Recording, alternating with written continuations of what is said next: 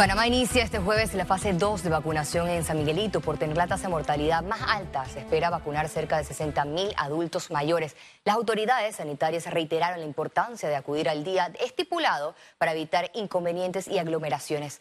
A pocas horas de que Panamá avance a la fase 2 de vacunación, autoridades reiteran logística para el proceso. Más detalles a continuación. Un cuarto lote de vacunas Pfizer contra COVID-19 llegaron en horas de la madrugada de este miércoles al Aeropuerto Internacional de Tocumen.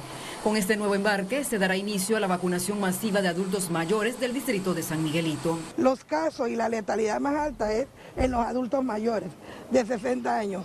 ¿Y de qué lugares proceden? De los corregimientos que conforman el circuito 86. Y es por eso que estamos iniciando por este circuito. Unas 30.000 dosis de vacunas se entregó para comenzar la fase 2. 59.000 nos van a dar en total. El día de hoy me llevo 30 mil y el día viernes me traen entonces el resto para así porque tenemos que cuidar todo lo que es la cadena de frío. 19 centros educativos fueron habilitados como centro de vacunación. Y cuando llegan a este centro de, botas de, vacunación se les va a tomar la temperatura, luego pasan, eh, son registrados, eh, verificados por personal de la IG. Allí les van a decir en qué salón les toca vacunarse luego pasan al área de espera, luego del área de espera pasa al área de vacunación, allí eh, se va a colocar la vacuna, se le, se le va a dar también la fecha cuando le corresponde la segunda dosis. El gobierno tiene contemplado la inscripción de forma manual. Nosotros estamos organizándonos para ello, puesto que hemos detectado una gran, un gran nivel de la población que no ha podido inscribirse de la manera virtual. Más de 200.000 vacunas recibió Panamá de Pfizer, 12.840 el 20 de enero, 67.860 el 17 de febrero, 77.220 el 24 de febrero y 87.550 el 3 de marzo. Lizeth García, Econews. Vacunación en corregimientos afectados podrían asegurar inmunidad de rebaño, indicó el epidemiólogo Arturo Rebollón en radiografía. Fíjate que el 8.6 y el 8.8 son los que han estado recibiendo golpes desde el inicio de la pandemia, que han estado entre los top 5, top 10 de los peores corregimientos, incluyendo también Panamá Oeste. Entonces, obviamente tú empiezas por el sitio que está más organizado, que tenga los peores casos, que en ese caso era el 8.6 y luego se movió al 8.8. Mujeres embarazadas podrán vacunarse en próximos días, según secretario del Senacit, Eduardo Ortega Barriga la mujer embarazada tiene tres veces más riesgo de enfermarse gravemente, tres veces más riesgo de terminar en una terapia intensiva y tres veces más riesgo de necesitar un ventilador mecánico eh, eh, que una mujer no embarazada. Y tiene dos veces más el riesgo de morir por COVID-19 que una mujer eh, no embarazada. No solo eso, esa mujer embarazada tiene un mayor riesgo también de tener un producto que nazca prematuramente y que tenga complicaciones asociadas a esa prematuridad. La positividad de pruebas COVID-19 en Panamá se mantuvo en 7.1%. Veamos en detalle las cifras del MINSA.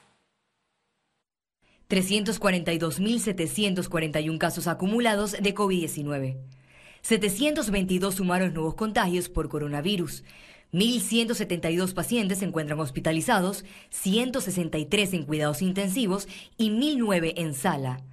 En cuanto a los pacientes recuperados clínicamente, tenemos un reporte de 328.945. Panamá sumó un total de 5.884 fallecidos, de los cuales 10 se registraron en las últimas 24 horas. Este miércoles UNICEF Panamá entregó 200.000 mascarillas KF94 al Ministerio de Salud y Cancillería.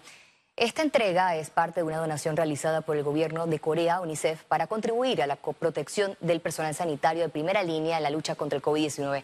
En total, Corea donó 2.8 millones de mascarillas, 200.000 se quedan en Panamá y el resto serán distribuidas a otros países desde el Hub humanitario en Panamá Pacífico. Panamá es el país que ha mantenido las escuelas cerradas por más tiempo en Latinoamérica. Es un informe del Fondo de las Naciones Unidas para la Infancia, UNICEF, denominado Análisis del cierre de escuelas. Los colegios de Panamá son los que más días permanecieron cerrados debido a la pandemia. El documento reporta 800 mil estudiantes panameños afectados por la medida del país. Tiene una afectación en el ámbito de los aprendizajes, se ven afectados los aprendizajes en el ámbito de, la alimentación, también por supuesto porque muchos niños y niñas dependen de la asistencia a la escuela para poder recibir una alimentación adecuada, tiene afectaciones en el ámbito de la salud mental, porque al no interactuar con sus pares, los niños y las niñas se ven afectados, y también tiene afectación en el ámbito de la protección, porque la escuela no olvidemos que es un entorno eh, protector, que juega un rol también de protección para aquellos niños y niñas que puede ser que en el ámbito de sus familias se hayan visto vulnerados sus derechos. La directora de la CENIAF, Mayra Silvera, fue cuestionada por su ausencia en el debate del proyecto de protección integral a la niñez. La Asamblea Nacional a través de una subcomisión inició el análisis de la iniciativa para marcar una hoja de ruta de políticas públicas a favor de los menores de edad. Lamentablemente, la directora de CENIAF, quien nos había confirmado, no está. Entiendo que está en otra reunión, pero de verdad que bueno, nos preocupa por el hecho de que ven que está todas las ONGs, toda la sociedad civil, han venido las otras instituciones, el órgano judicial, el Ministerio Público, hay una representación importante. Este es un problema de vieja data y que como Estado todos somos responsables y tenemos la obligación de actuar y mejorar el sistema. La discusión se da en medio del escándalo por denuncias de abusos físicos, psicológicos y sexuales hacia menores en albergues supervisados por el Estado panameño. Busca que no suceda más lo que está pasando en los albergues. Los albergues tienen que ser lugares temporales donde un niño va. Y obviamente la ley de adopción tiene que ser fortalecida para que nosotros podamos decir que un niño que va a un albergue va por una temporalidad una situación que él no pidió. Una de las cosas que más nos impactó de toda la situación era el interés en saber quiénes eran los culpables de los hechos que se dieron con la situación con los albergues. Pero no podemos de ninguna manera olvidar o dejar de preguntar, ¿y dónde están esos niños? Todos los sectores involucrados en el debate deberán presentar en la próxima reunión sus recomendaciones para modificar los artículos. Félix Antonio Chávez, Econius. El Ministerio de Economía y Finanzas confirmó en la Asamblea Nacional que Panamá adquirirá más deuda en medio de la crisis por la pandemia.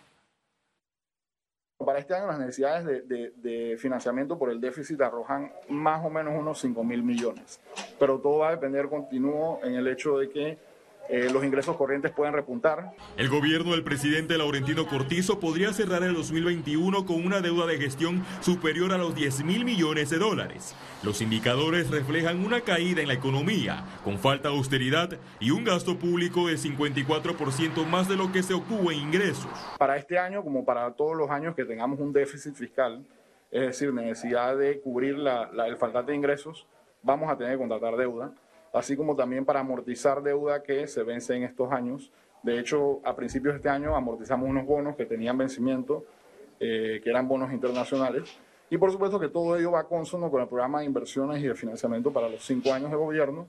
La deuda del sector público no financiero pasó de más de 31 mil millones en 2019 a más de 36 mil millones en 2020, lo que representa un aumento por arriba de los 5 mil millones o 19.2% más esta capacidad productiva se va a venir recuperando de manera progresiva y esperamos llegar a los niveles que teníamos en el 2019, tal vez entre los años 23 o 24.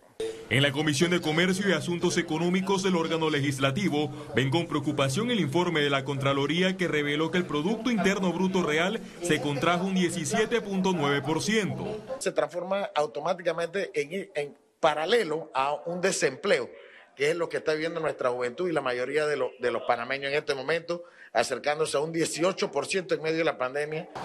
Especialistas relacionan la caída drástica con el confinamiento estricto que cerró actividades económicas. Félix Antonio Chávez, Econius. El Consejo Nacional de la Empresa Privada, CONEP, manifestó su preocupación por la institucionalidad del país y el deterioro del sistema judicial. El comunicado del gremio empresarial se da tras eh, la reciente renuncia de Eduardo Ulloa al cargo de procurador. Exige aclarar los motivos de la renuncia y dotar al Ministerio Público de las herramientas y recursos para dar soluciones a casos. También esperan que el nombramiento del nuevo procurador se aleje de criterios políticos. Economía. ¿Cómo impacta el panameño el retroceso en la economía del país? Aquí le contamos. Previo a la llegada del COVID-19 a Panamá, el país registraba desaceleración económica. Transcurrido un año, se le sumó el impacto de la pandemia, lo que refleja un retroceso de cinco años en la economía panameña. Es una situación dura, eh, es una situación que seguramente puede empeorar eh, en la medida en que, en que tal vez los niveles de desempleo todavía aumenten un poco más, pero eh, como también indiqué anteriormente, indicado, Panamá cuenta con algunas, eh, con algunas características que pueden ayudar. A esto se suma una disminución en la calificación de riesgo en Panamá.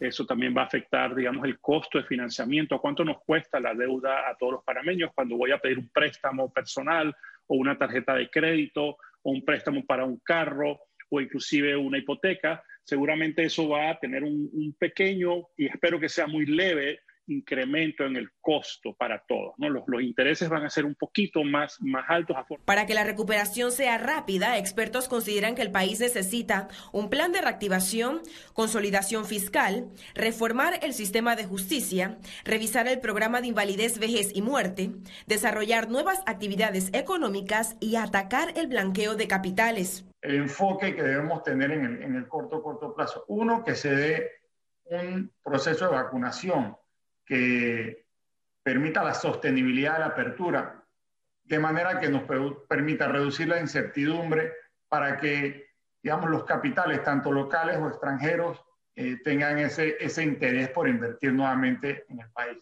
El Panamá que tenemos ahora es totalmente diferente. Yo creo que el mundo como lo conocíamos es diferente. Y por lo tanto también eh, la forma de abordaje de los grandes temas nacionales tiene que ser muy pragmático, creativo y realmente despegado de cualquier interés particular, el que sea. También les preocupa que el gobierno utilice los créditos recibidos para pagos de planilla. Ciara Morris, Econews.